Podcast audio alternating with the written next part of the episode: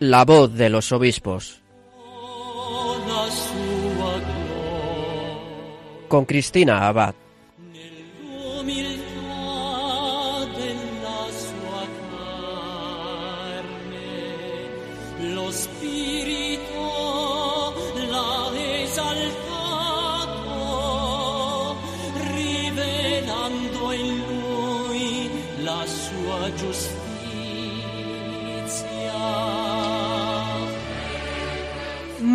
Noches, queridos oyentes de Radio María. Un cariñoso saludo de Cristina Abad, quien les habla.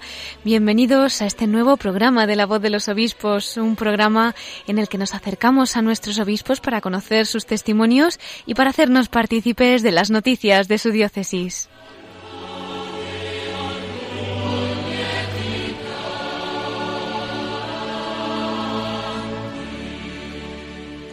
Y si la semana pasada viajábamos hasta el norte de España para entrevistar al obispo de Lugo, a Monseñor Alfonso Carrasco, esta semana nos vamos a ir al sur, concretamente a la diócesis de Huelva. Y probablemente mientras yo he dicho Huelva, a muchos de ustedes se les ha ido el corazón hacia la Virgen del Rocío, ¿verdad? Que se venera en el santuario dedicado a esta advocación un santuario que a finales de noviembre del año pasado fue declarado por la Conferencia Episcopal Española Santuario Nacional. Bueno, pues desde Radio María nos alegramos por esta grata noticia y también queremos compartir esta alegría con el obispo de esta diócesis, como señor José Vilaplana Blasco. Bueno, pues en unos minutos él nos va a hablar sobre esta devoción del rocío y nos va a contar lo que ha supuesto para su diócesis que este templo haya sido declarado santuario nacional. No se lo pierdan.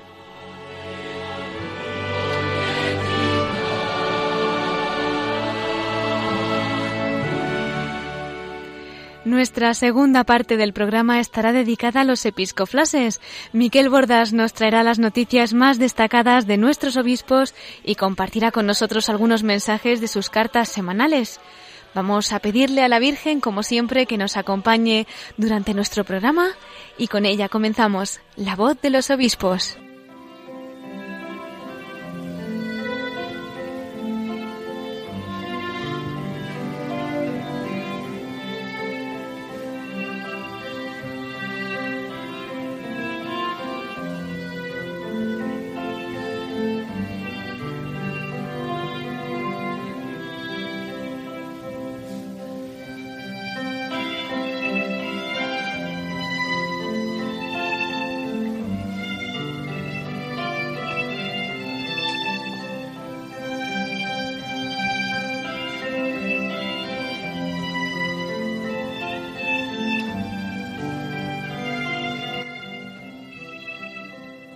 Pues con estos acordes de la salve rociera nos vamos introduciendo de la mano de la Virgen en el tesoro que custodia el santuario del Rocío en la diócesis de Huelva.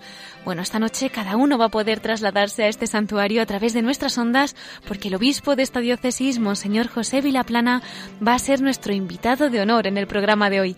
Antes de nada vamos a presentarle. Monseñor José Vilaplana Blasco nace en Benimarful, en la provincia de Alicante, archidiócesis de Valencia.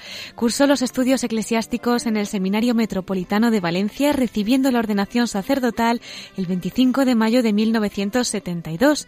Durante el curso de 1980 a 1981 realizó estudios de teología espiritual en la Pontificia Universidad Gregoriana de Roma. Tras su ordenación sacerdotal desarrolló su ministerio de 1972 al 74 como coadjutor en la parroquia de Cristo Rey de Gandía, en Valencia. Desde ese año y hasta 1980 fue rector del Seminario Menor de Játiva y responsable del Instituto de Bupel de la misma población. Fue vicario episcopal de la zona de Alcoy, teniente y párroco de Penánguilla, Benifalim y Alcolecha entre 1981 y 1984. En ese mismo año fue párroco de San Mauro y San Francisco en Alcoy, en Alicante. El 20 de noviembre del 84 también fue nombrado obispo auxiliar de Valencia y recibió la ordenación episcopal el 27 de diciembre de ese mismo año. El 23 de agosto del 91 fue trasladado a la sede episcopal de Santander y con fecha de 17 de julio de 2006 fue nombrado por su santidad el Papa Benedicto XVI obispo de Huelva, sede de la que toma posesión el 23 de septiembre de 2006. En la Conferencia Episcopal Española es miembro de la Comisión Episcopal de Pastoral desde 1996, cargo para el que fue reelegido en la Asamblea Plenaria de marzo de 2017. Anteriormente fue presidente de esta comisión y de la Comisión Episcopal del Clero.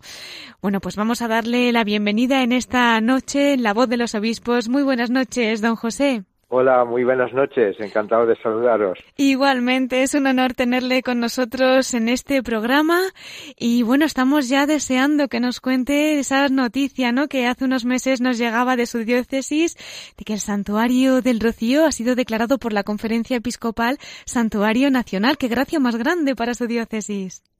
Pues es una alegría porque el Santuario del Rocío es un punto muy importante de encuentro con María pienso que desde el momento en que el Papa San Juan Pablo lo visitó y dejó un mensaje muy hermoso para que fuera como un, un centro, una casa de espiritualidad, ¿no? Que, que, irradiara evangelio, pues yo pienso que ha, crecido mucho esta devoción a la Santísima Virgen. Son 119 hermandades las que se congregan cada año en la fiesta de Pentecostés y que le devuelven la visita durante, durante el año pero además de lo que se ve, sobre todo en los medios de comunicación, a mí me parece muy importante subrayar el rocío de cada día, es decir, ese rocío de silencio en las tardes en que van entrando pues una pareja a lo mejor de recién casados a presentarle el niño a la Virgen, un anciano que ves que se acerca apoyado en su nieto hasta la reja para confiarle a la Virgen pues su problema o sus lágrimas. Yo pienso que es un lugar de encuentro con María que tiene un toque muy familiar. Y el hecho de que haya sido reconocido por la Conferencia Episcopal como santuario nacional, pues indica que la Iglesia se interesa y quiere cuidar, quiere velar para que mantenga siempre pues lo, lo esencial, ¿no? que es un lugar de devoción mariana y un lugar donde la Iglesia acoge el ejemplo de María para para seguir los pasos de su Hijo Jesús. Realmente estamos muy contentos y creo que pues todo esto ayudará a que se vea el, el rocío como, como quería el Papa San Juan Pablo, como una escuela de espiritualidad, como un lugar de una casa de familia que nos hace sentir iglesia en torno a María. Claro, el rocío tiene dos expresiones que son muy, muy, cristianas. Eh, eh, Andalucía distingue mucho entre lo que es una hermandad de penitencia y una hermandad de gloria. En la Hermandad de Gloria lo que se pone de manifiesto sobre todo es la alegría por la, por la resurrección del Señor, por la vida nueva de la Iglesia, en la que María, alégrate, eh, Regina Cheli Letare, le decimos en, la Pascua, ¿no? Pues eh, la alegría y el compartir. Y entonces yo creo que son dos, dos elementos que están muy presentes en la fiesta del Rocío, eh, lo que es la alegría de la vida cristiana y el compartir fraterno. Las hermandades eh, son casas abiertas, son lugares donde diríamos no, no, no hay puertas. En torno a la Virgen se crea ese clima familiar de alegría que yo pienso que es muy importante subrayarlo. Quizás a veces se añaden otros elementos que ya no son tan tan químicamente puros como, como esto, pero porque donde hay miles y miles de personas, pues, pues siempre hay personas que puedan vivir eh, la fiesta con menos sentido. Pero yo pienso que si uno se acerca seriamente al rocío, lo que encuentra es esta alegría en torno a la Madre de Dios. ¿Y cuál es la disposición, don José, que tiene que tener un peregrino que ahora mismo se esté planteando acudir a ver a la Virgen al santuario del Rocío? Pues yo pienso que un peregrino cuando, cuando inicia una peregrinación hacia un santuario mariano es una persona que busca a quien la Virgen nos presenta. La Virgen del Rocío tiene una expresión muy bonita, tiene los ojos hacia abajo, hacia el Hijo, y las manos como ofreciendo al Hijo. ¿eh? Lo, lo, tiene sobre el pecho, pero ofreciéndolo. Yo pienso que la clave para un peregrino al Rocío es esa frase de la salve, muéstranos a Jesús, fruto bendito de tu vientre. O sea, mm. quien, quien, va al rocío va a, a, que la madre le enseñe a amar al hijo, a seguir al hijo, a acoger al hijo en su corazón. Esto yo creo que es la, mejor disposición para iniciar una, una peregrinación al rocío. Y quien encuentra a Cristo, como dice el Papa Francisco, encuentra la alegría. María nos ofrece la alegría que colma nuestro corazón. Yo pienso que dentro de los sufrimientos, las dudas, las, las dificultades de nuestra sociedad, pues que un peregrino cuando va hacia la Virgen María busca pues un poco lo que sin sin saberlo buscaron los de Caná, es decir, que ella intercediera ante su hijo para que cambiara diríamos, el agua en el vino de la auténtica alegría. La verdad que ella nos lleva a Jesús siempre de una manera mucho más rápida y con la ternura de una madre, ¿verdad? Eh, el rocío tiene un, un, aspecto un poco conocido, pero muy importante. Es el, el, confesonario del rocío. Cuéntenos. muchas personas, sí, eh, bueno, pues mm, durante el rocío, y hay muchos confesores, y yo mismo he tenido la experiencia del domingo por la tarde, eh, después de la misa solemne pontifical, por la tarde es una tarde de visitas y mucha gente entra y sale a ver a la Virgen y estamos los confesores siempre allí en el confesonario. Y realmente muchas personas se acercan a María para, para buscar la reconciliación, el perdón, la paz, ese anhelo de, del corazón que busca pues esto, purificarse y que Dios nos descargue del lastre de, nuestras culpas. El rocío es un, lugar penitencial también por excelencia. La Virgen María como madre pues nos acerca también a ese manantial de, de, diríamos de renovación que es el sacramento de la penitencia. Qué maravilla, don José. Y esto es todo el año, me imagino, ¿no? Sí, todo el año, pero de manera especial en la romería eh, hay una experiencia penitencial importante, tanto durante el camino, que los capellanes saben que cuando hacen el camino las hermandades eh, tienen a veces dos, tres o más días de camino, los de Córdoba están caminando muchos días, pero las hermandades que tienen así un par de días de camino, siempre durante el camino eh, los los conciliarios van celebrando el sacramento del perdón y siempre por la noche se reza un rosario, al amanecer una misa antes de iniciar la nueva etapa. O sea, yo pienso que son aspectos que muchas veces no conoce, no se conocen, porque en los medios de comunicación no, no aparecen estos aspectos, pero que son muy, muy importantes. Desde luego que sí. Realmente el santuario del Rocío y la devoción al Rocío no solamente es conocida en España, sino en el mundo entero. Pero quién sabe si ahora mismo tenemos algún oyente que ha puesto la radio y por primera vez está escuchando hablar de esta devoción mariana. Eh, ¿Qué le diría usted? ¿Cuál es la historia, la tradición? Ya sabemos que un poco resumida, pero ¿cómo le explicaría usted a este oyente qué se va a encontrar si quisiera ahora mismo pues asistir al Rocío?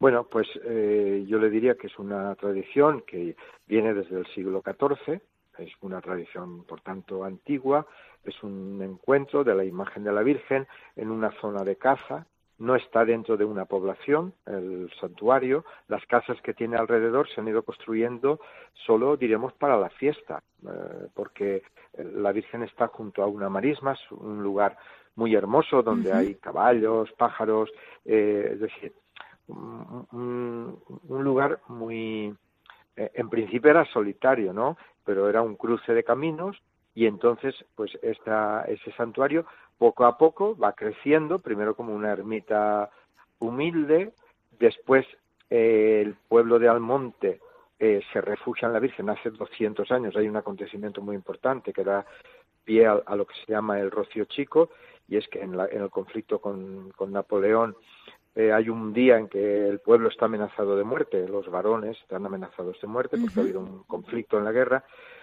Ellos se buscan el amparo de la Virgen y esa sentencia que, quería diezmar o, en fin, que quería eh, pues hacer daño a los hombres de, de, Almonte, pues no se ejecuta. Y el pueblo de Almonte pues hace una promesa de que todos los 19 de agosto estará junto a la Virgen celebrando la Eucaristía y un y una procesión eucarística en su entorno. Es decir, el, el pueblo, la, la, imagen cada siete años va al pueblo, sí que está a unos 15 kilómetros, siempre va caminando. Eh, durante los nueve meses que está en el pueblo, ni de día ni de noche la Virgen se queda sola. Eh, pues, y entonces eh, se genera como una relación muy, muy, de, muy filial, ¿no? De, ese pueblo y de los pueblos de alrededor y va creciendo y, se van creando hermandades en, pues ya digo, en 119 puntos de, la geografía española y también incluso en Bélgica. En eh, Bélgica también. la, reina Fabiola quiso que en su funeral al final se cantara la salve rociera. Ah, sí, ay, qué bonito. Sí, sí, se cantó la salve rociera. Entonces, bueno, pues una persona que no conociera el rocío, yo le diría pues eso, que es un, un santuario que viene de lejos, que hace que, es un santuario como muy abierto, no, no es un monasterio, no, no hay una congregación religiosa en su entorno, hay una hermandad eh, y, y, la vinculación es a la parroquia de Almonte. Y yo diría, pues mira, es una casa de la madre siempre abierta donde los hijos han encontrado paz, alegría y consuelo. Así que eh, y lo mejor es pues verlo, porque también la gente que va al rocío, pues esto hay que verlo, hay que experimentarlo. Pues animamos a todos a acudir en esta ocasión especial y en todas, como nos decía usted, también hay un rocío de cada día y cualquier momento, pues cuando la Virgen nos llame es bueno, ¿verdad? Para ir para allá y poder... pues una perla y un tesoro que tienen en su diócesis, aunque no el único. Cuéntenos si quiere, acérquenos un poquito a, a cuál es pues la situación de esa diócesis de Huelva, tan desconocida para tantos y por lo que he oído, pues realmente es una riqueza, ¿no? Para la Iglesia española. Pues sí, es muy mariana, la diócesis es muy mariana.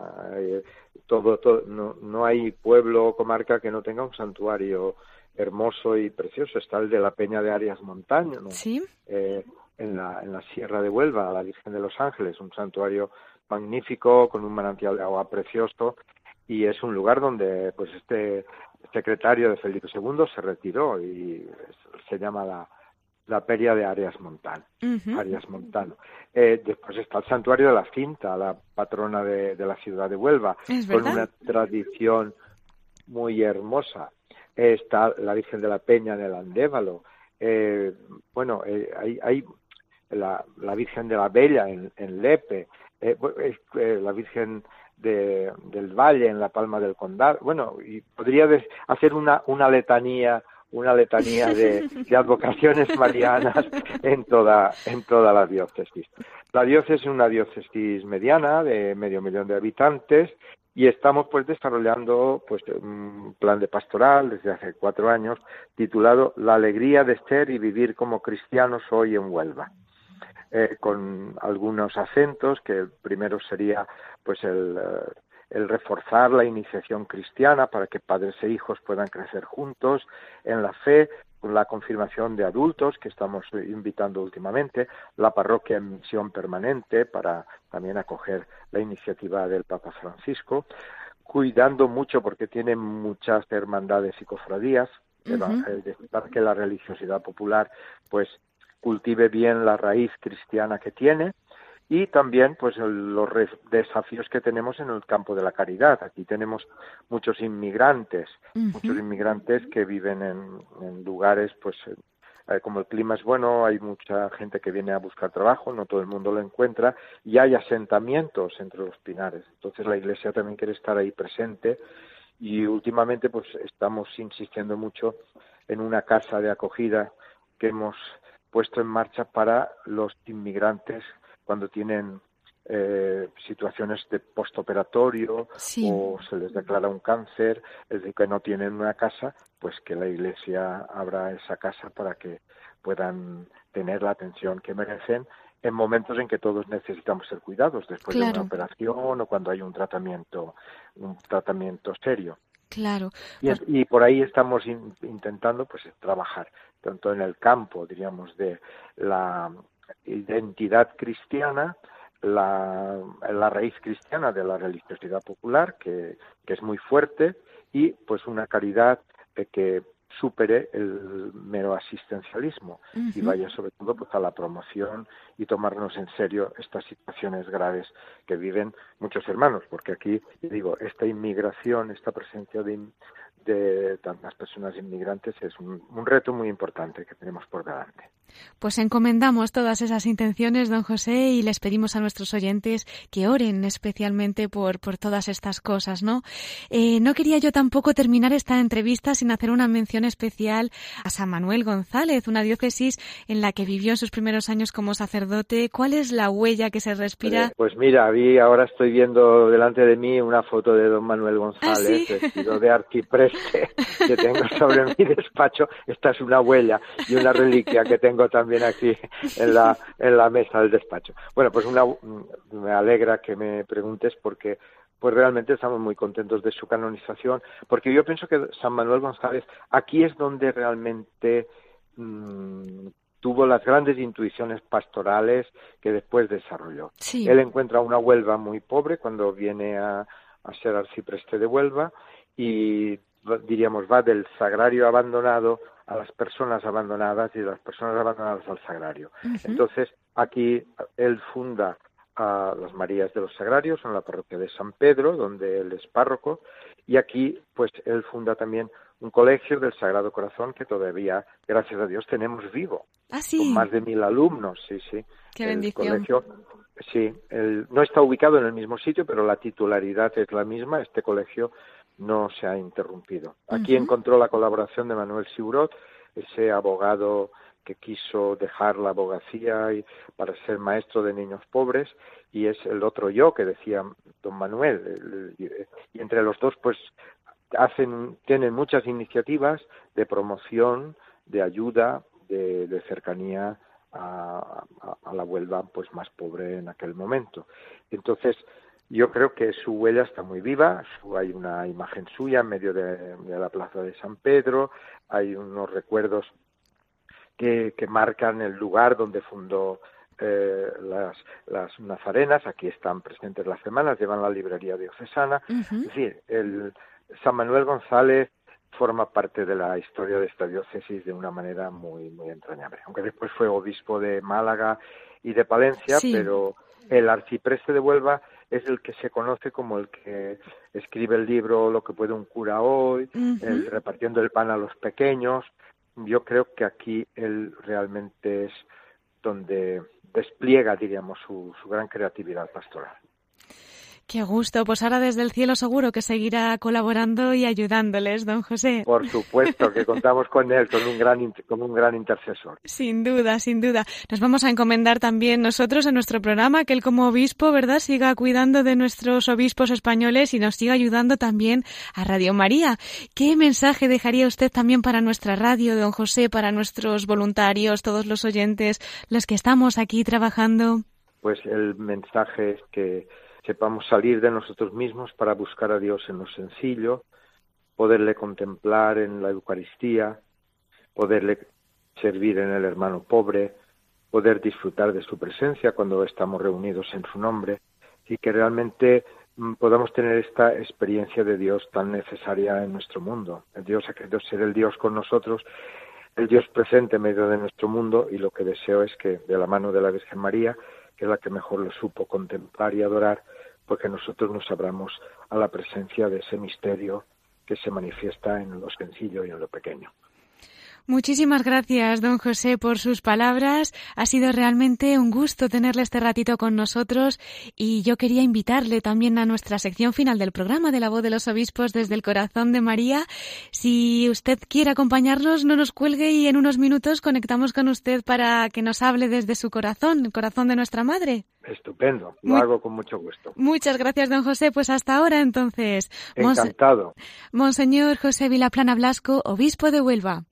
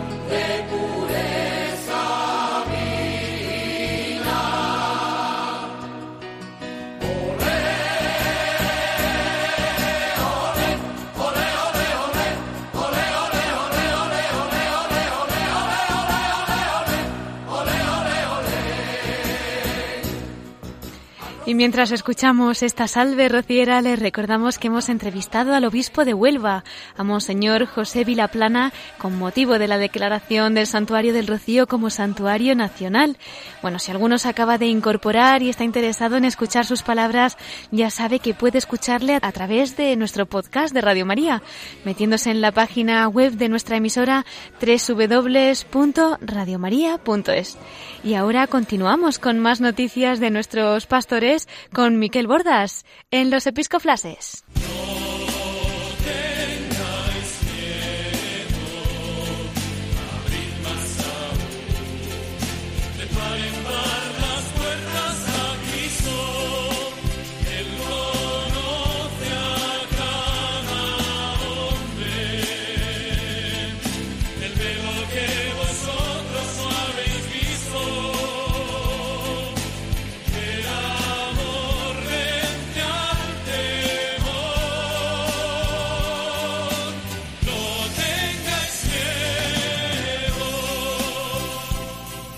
Pues un domingo más tenemos en nuestros estudios a nuestro colaborador, a Miquel Bordas. Muy buenas noches, Miquel. Muy buenas noches, Cristina. ¿Cómo estás? Muy bien, gracias a Dios. ¿Tú qué tal? Pues muy bien, con un olé, un olé a, a, esta Cristina que nos aquí nos, nos lleva el programa, un olé a la Virgen del Rocío. Primero a la Virgen. Sí, un olé también al obispo de Huelva, Monseñor José Vilaplana, eh, y un olé sobre todo para todos nuestros oyentes que nos escuchan con tanta fidelidad.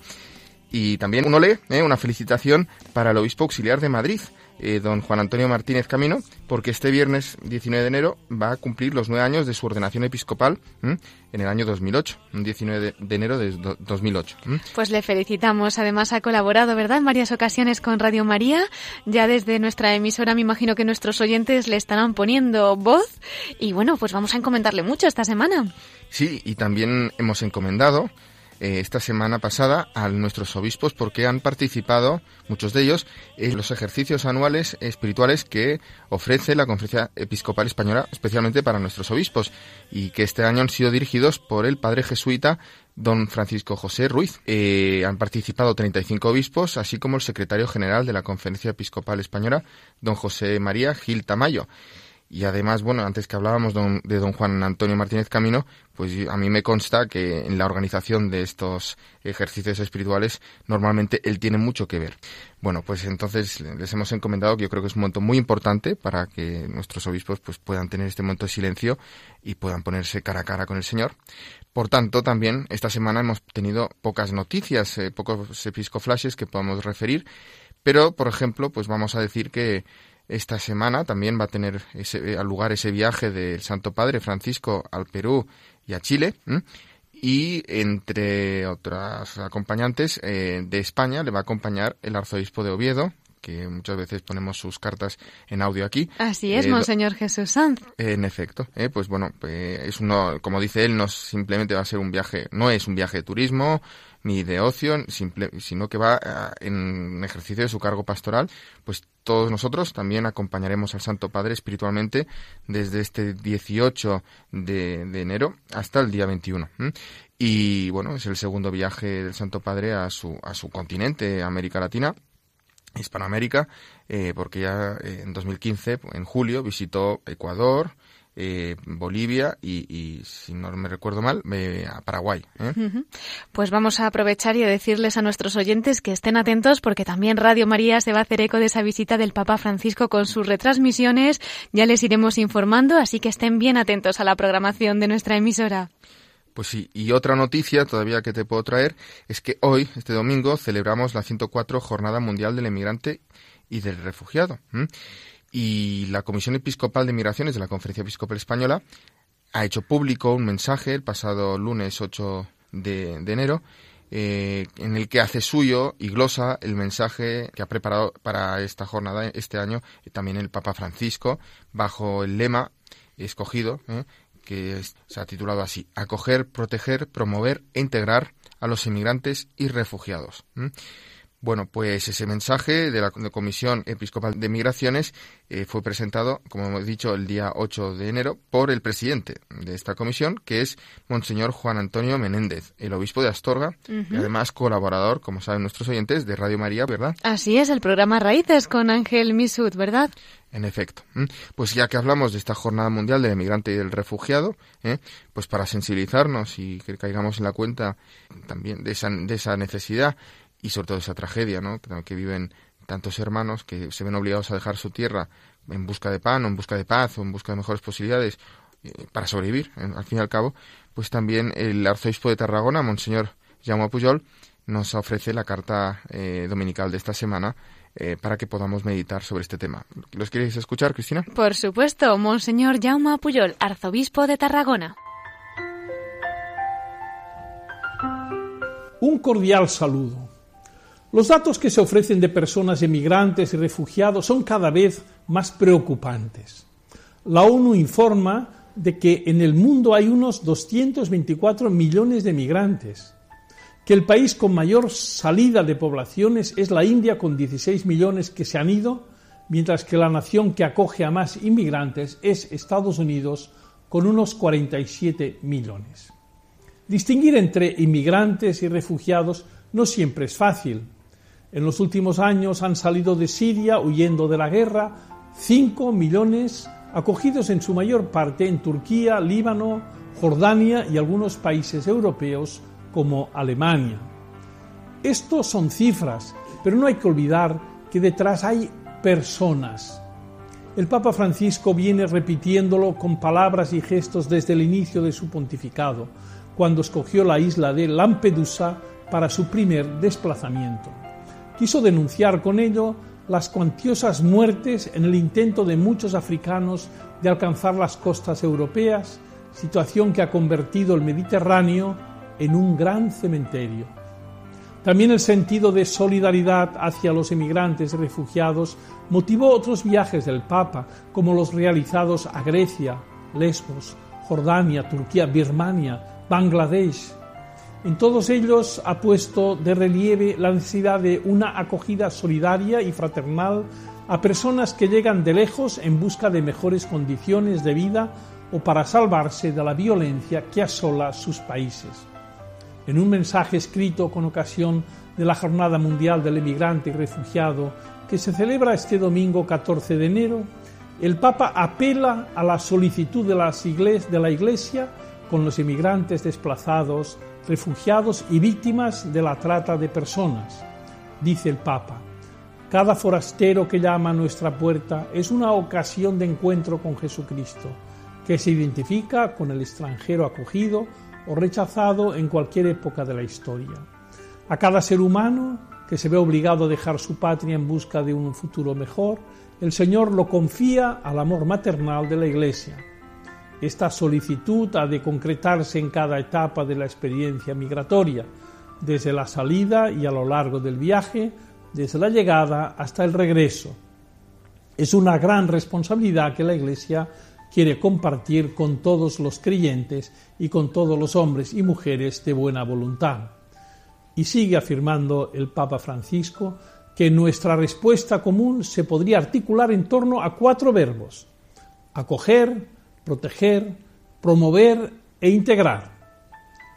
Son términos fáciles de comprender, pero nuestra responsabilidad no es solo entenderlo, sino sentirnos implicados en cada persona que llama a nuestra casa. Adiós y hasta el próximo día. Han sido las palabras del arzobispo de Tarragona de Monseñor Jaume Apuyol para esa jornada del emigrante y del refugiado que estamos celebrando este domingo. Sí, Cristina, nos ha quedado claro, ¿verdad? Acoger, proteger, promover e integrar a estos emigrantes y refugiados, que no es nada más ni nada menos que lo que ha dicho también el arzobispo de Tarragona, eh, que es confiar, ¿eh? confiarlos al amor maternal de la Iglesia. Y esa Iglesia lo formamos todos, o sea que todos tendríamos que ser reflejo de ese amor maternal de la Iglesia para nuestros hermanos emigrantes y refugiados. Fácil decirlo, pero también hay que hacerlo, ¿verdad? Claro que sí, pues ahí tenemos sus palabras y el modelo también, pues en la figura de la Iglesia, como bien estás diciendo. ¿Con qué continuamos? Bueno, pues voy a continuar eh, con una carta un poco especial eh, de dominical del obispo de Huesca. Mm, especial porque eh, va a hablar de algo que ya ha pasado ya hace unos días, eh, pasado 6 de, de, enero era la Epifanía, los Reyes Magos, pues él va a hablar, va a volver sobre ese tema. Digo extraña o es especial porque normalmente se comentan esto por adelantado, no a posteriori, ¿no? Entonces... Mm, Para que no nos olvidemos, ¿verdad? Para que lo continuemos. Sí, yo creo que, que, es importante, ¿no? Porque nos viene un poco a, insistir en la importancia de este, de este acontecimiento, de esta manifestación del Señor y de ese viaje que hacen los Reyes Magos, eh, como también se puede enlazar, como hacen tanta gente, los, emigrantes y refugiados, siguiendo una estrella, ¿eh? la estrella, esta estrella. Pues vamos a dejar hablar al obispo de Huesca, Monseñor Julián Ruiz Marturey. Lo escuchamos.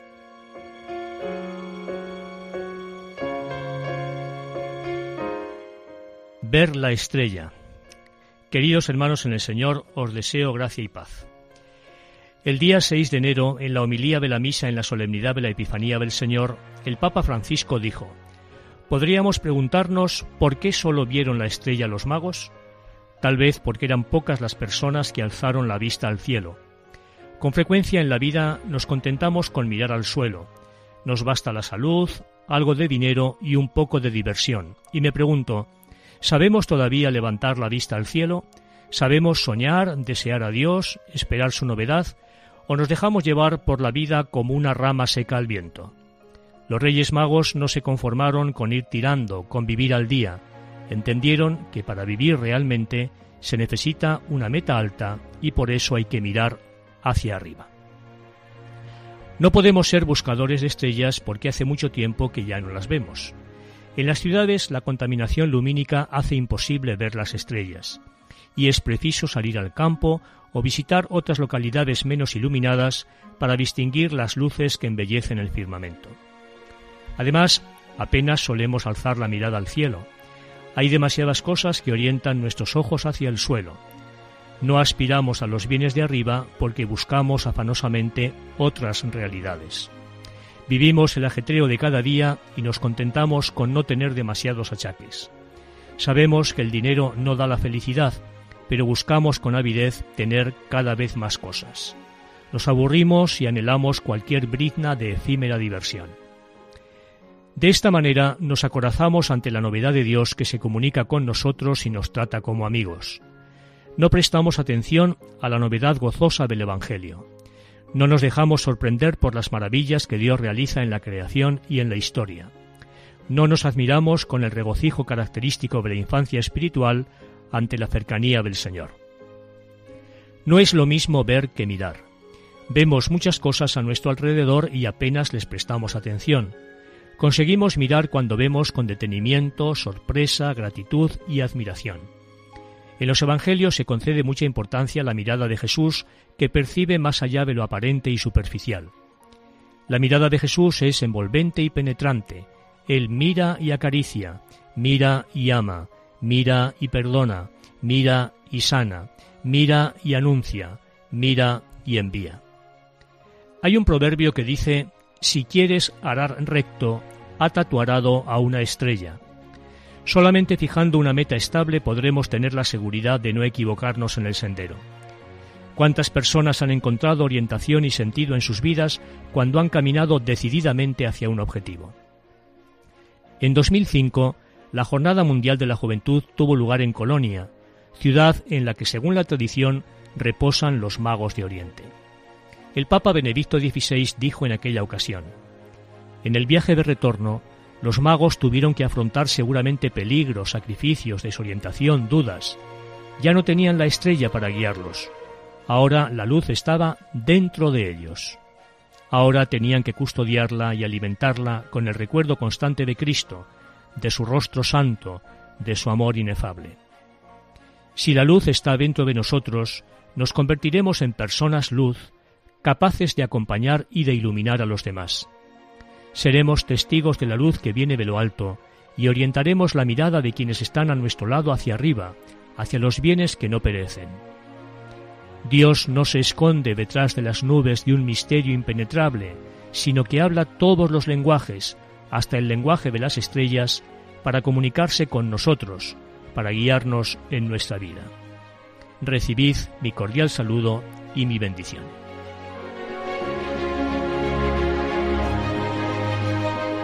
Han sido las palabras del obispo de Huesca de Monseñor Julián Ruiz Martorell que nos invita a seguir, seguir mirando esa estrella también en cada uno de nuestros días. Pues sí, el ese amor que mueve el sol y las otras estrellas que decía Dante, ¿eh? y esa es lo que nos traslada el obispo de Huesca, Monseñor Julián Ruiz Martorell, eh, pues seguir la estrella, ¿no? A ese lenguaje de las estrellas, en la cual incluso nos habla Dios, y ese ver más, más que ver, mirar, ¿eh? mirar, mirar, tener esa, tener esa capacidad de mirada a todo y esa mirada que nos estimula, que nos hace amar, que nos hace seguir a Jesús. Pues Miquel, como vamos ya un poquito justos de tiempo, si te parece yo te invito a que compartas con nosotros la perla que hayas rescatado para esta noche. Pues me lo has puesto muy fácil, Cristina, como estamos hablando del Rocío y de la Virgen del Rocío, que por cierto, y yo no he estado y creo que tú tampoco. ¿eh? Tenemos que ir precisamente en una ocasión como esta. Habrá que ir. Pero quien fue, un gran rociero, un peregrino, hace en su visita a España en el año 93, muchos de nosotros nos acordamos, fue ese papa Mm, venido de lejos, de tierras polacas, ¿eh? San Juan Pablo II, que no solo nos habló ahí de la grandeza de la devoción a María, sino que invitó a que todo el mundo fuera rociero. Pues vamos a escucharlo. Que todo, que todo el mundo, que todo el mundo sea rociero.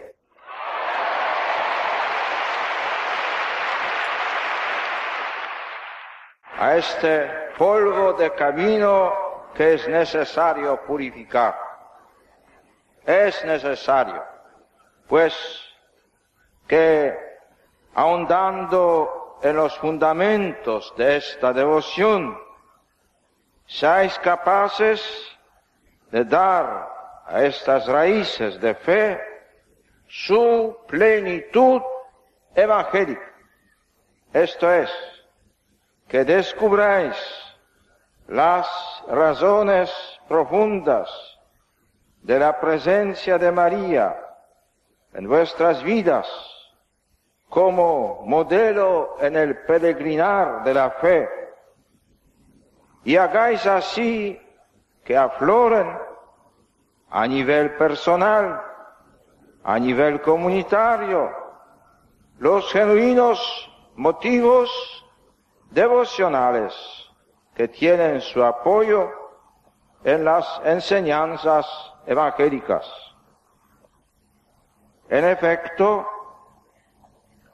desligar la manifestación de religiosidad popular de las raíces evangélicas de la fe,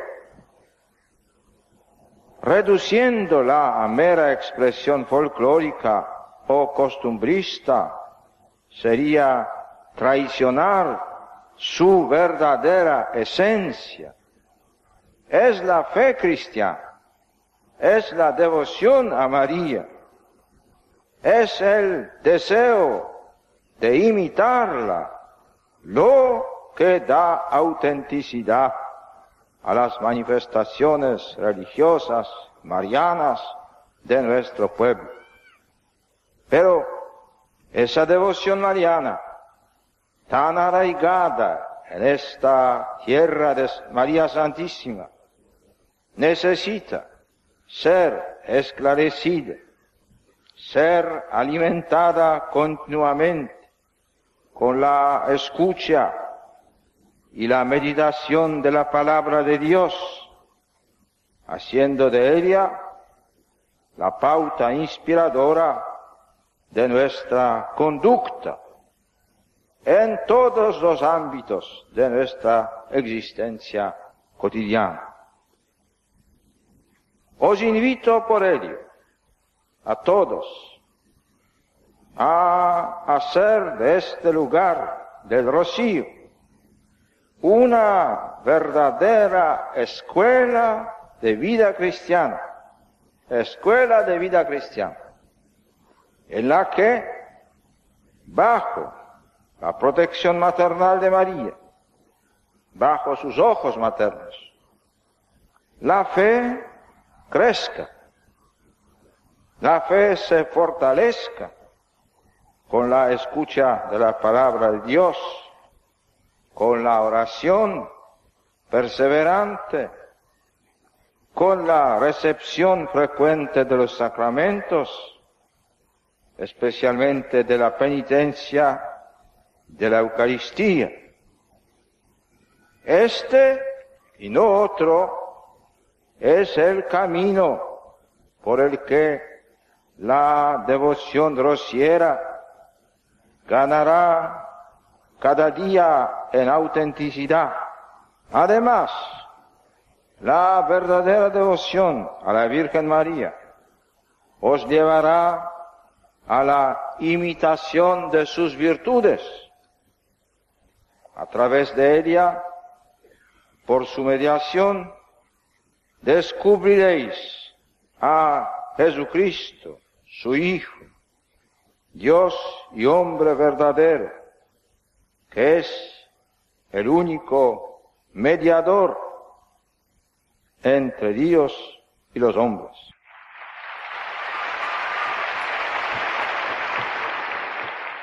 Acabamos de escuchar a San Juan Pablo II en esa visita al santuario del Rocío en 1993, invitándonos a mirar siempre a María. Pues sí, y que iba a decir Juan Pablo II, ese Papa Mariano, que no hubiese dicho antes en la Redentoris Mater y antes el Papa Pablo VI en María Liscutus, ¿no? La verdadera devoción de María que nos lleva a Jesús, la admiración a María que nos lleva a imitar sus virtudes, a vivir esa comunión con ella, esa comunión de vida con ella tan profunda, pues teniendo la Madre de Dios como modelo, y no solo como modelo, sino como madre, ¿no? Eh, la Inmaculada, la omnipotencia suplicante, esa madre que nos acompaña y nos lleva a Jesús. No nos lleva simplemente a sí misma, sino a Jesús, siempre a Jesús. Claro que sí, Miquel, y para seguir acercándonos a la Santísima Virgen vamos a dar ya paso a la voz de los obispos desde el corazón de María y con este recuerdo de las palabras de San Juan Pablo II en honor a su lema, todo tuyo soy María, totus tus María, pues también en nuestra melodía vamos a continuar el eco de sus palabras.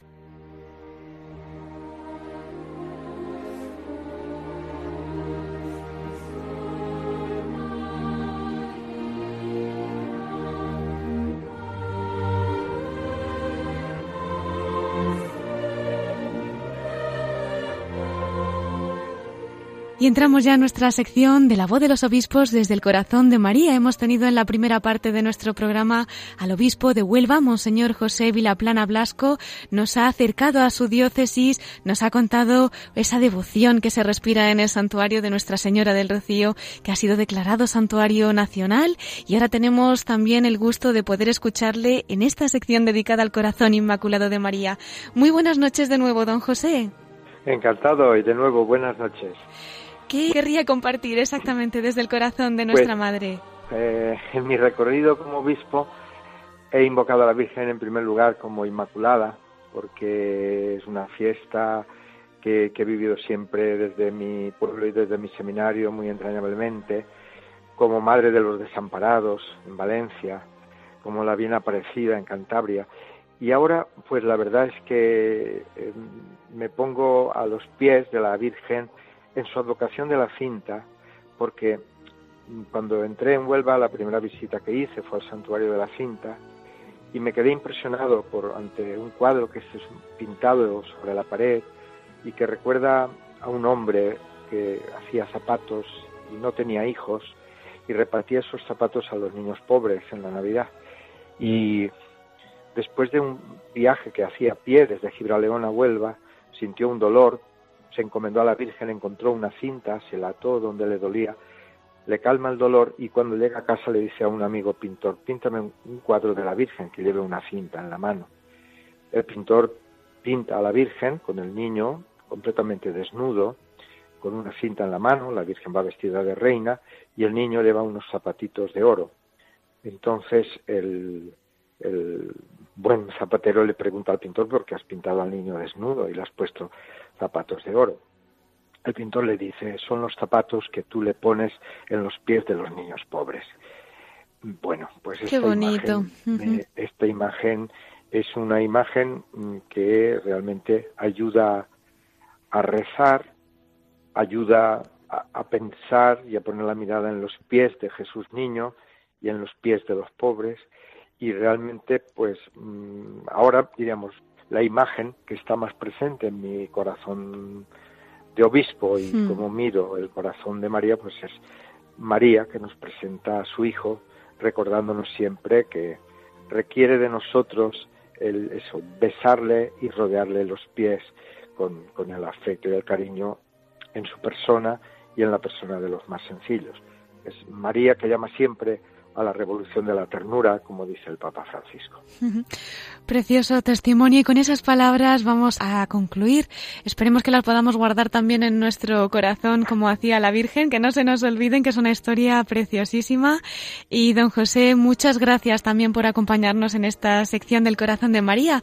Ya sabe que tienen Radio María a su casa y que le esperamos cuando quieran nuestros micrófonos. Muchas gracias y muchas gracias por esta entrevista que me permite saludar a tantas personas que sé que, escuchan Radio María y que de cuando en cuando me dicen, te he oído por Radio María, porque siempre estáis recogiendo pues eh, mensajes, predicación y nos ayudáis a, acercar el mensaje a muchas personas. Muchísimas gracias. Pues nos acogemos a sus oraciones, don José, para que se podamos seguir continuando esta obra y gracias por todo de corazón. Yo a las vuestras, te encomiendo también a vuestra oración. Un abrazo. Un abrazo, hasta siempre. Monseñor José Vilaplana, obispo de Huelva.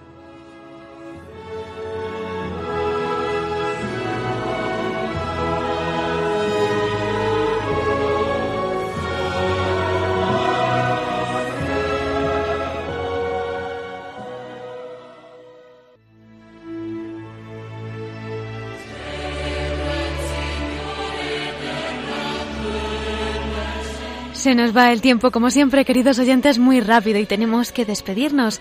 Ya saben que pueden contactar con nosotros a través del correo electrónico la voz. Damos las gracias particularmente al obispo de Huelva, Monseñor José Vilaplana, que nos ha acercado a la devoción del Rocío y bueno, pues tras haber sido declarado el santuario de esta advocación santuario nacional, también ha hecho posible que esta noche todos podamos realizar un viaje con la Virgen hasta allá. Agradecemos también a Miquel Bordas su colaboración en este programa para informarnos de las noticias de nuestros obispos, compartir sus cartas dominicales, esa perla que ha rescatado de San Juan Pablo II. Miquel, muchísimas gracias y te esperamos el domingo que viene. Pues si Dios quiere, hasta el domingo que viene, Cristina. Y muchas gracias a todos ustedes, queridos oyentes, que un domingo más han estado con nosotros. Nos volvemos a reunir en siete días, si Dios quiere. Ya saben, a las nueve de la noche, a las ocho en Canarias.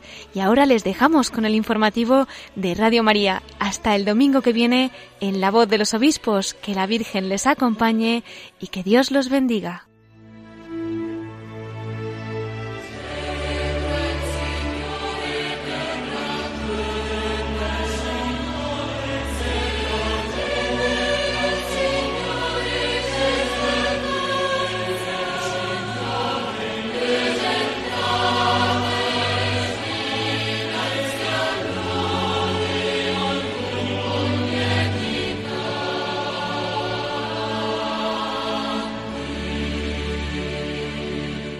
Han escuchado la voz de los obispos. Con Cristina Abad.